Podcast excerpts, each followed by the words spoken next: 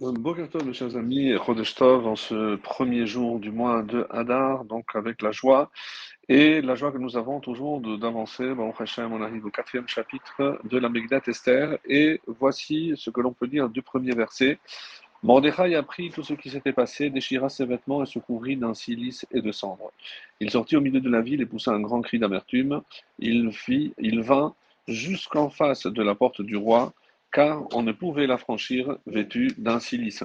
Alors, tout ceci, euh, la question qui est posée ici par le Midrash, comment euh, Mordechai, avait appris tout ce qui s'était passé.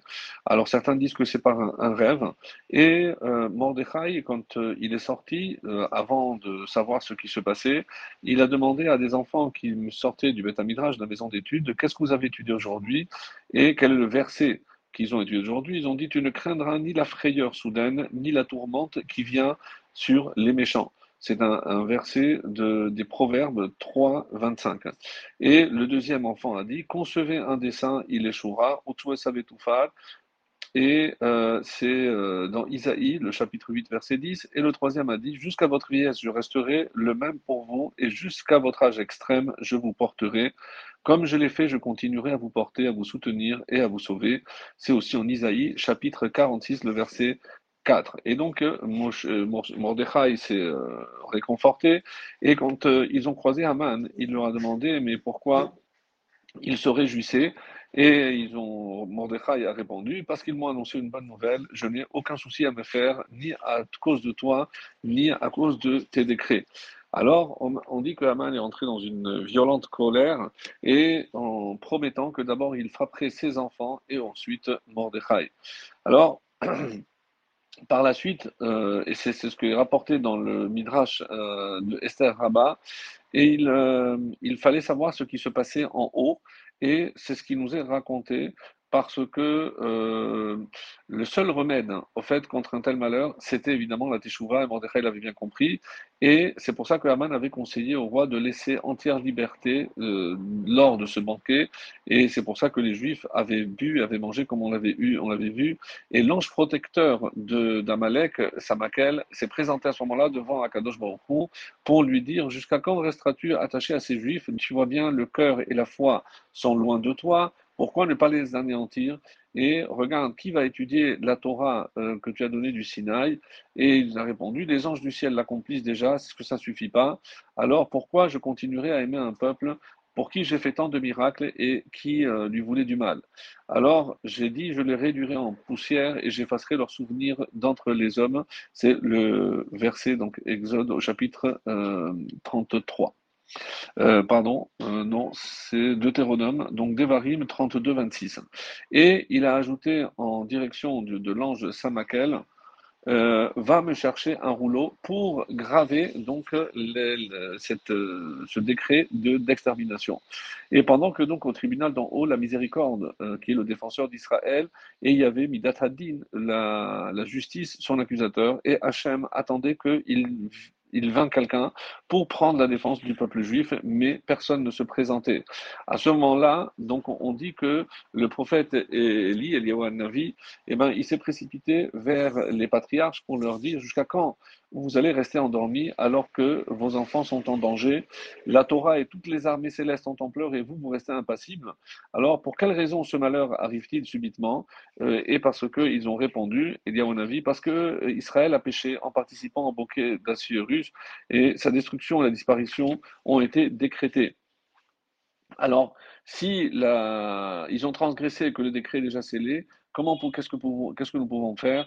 Et c'est pour ça que Eliaou s'est tourné vers euh, Moshe Rabbeinu en disant euh, Berger fidèle, combien de fois toi tu t'es présenté pour justement détourner la colère de, Dieu Et euh, est-ce que tu vas rester indifférent?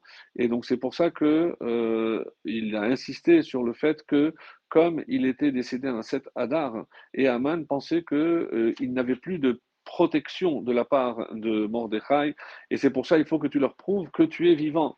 Et de plus, Moshe avait commencé par l'élimination de Amalek et il a dit il, existe un juste en bas dont le nom est Mordechai. Alors Moshe lui a dit va lui dire de se mettre en prière, lui de son endroit et moi du mien, et comme ça on arrivera à faire annuler le décret.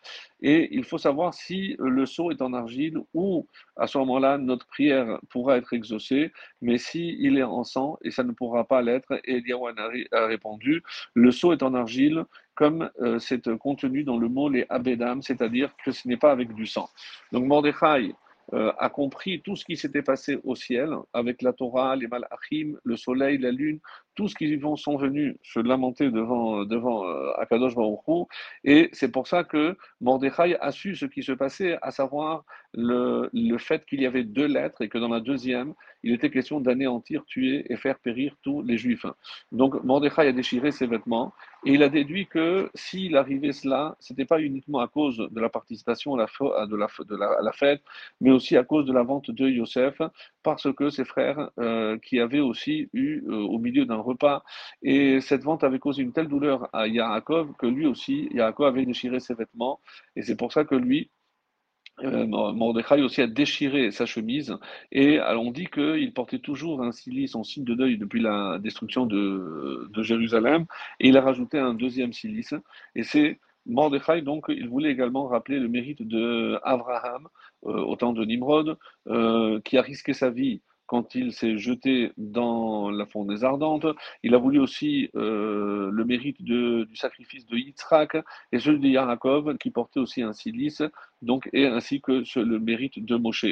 Donc, il a incité tout le peuple à faire Teshuvah, et euh, donc tout le peuple s'est mis en, prière pour comprendre que c'était euh, quelque chose de, de, de, très grave, et ils ont sorti le Aaron aux portes de, de, Shushan, la ville.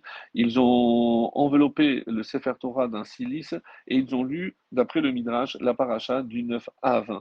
Alors, et Mordechai s'est adressé à toute la communauté en les incitant, écoutez mes frères, toutes les portes se sont fermées, mais pas celles des larmes. Donc euh, tout le monde doit pleurer pour que Hachem réussisse à euh, annuler le décret qui est inscrit également dans, dans le ciel. Et c'est pour ça que comme il était habillé de silice, il ne pouvait pas rentrer dans le palais, il est resté à l'extérieur. Le verset 3, dans chaque province, partout où parvenait l'ordre du roi et son édit, c'était un grand deuil pour les Juifs avec jeûne, pleurs et lamentations, beaucoup s'étendirent sur un cilice et sur la cendre, et il a demandé donc à tous les Juifs de faire pareil. Et le verset nous apprend qu'il a eu, euh, qu'ils ont eu six sortes d'angoisses.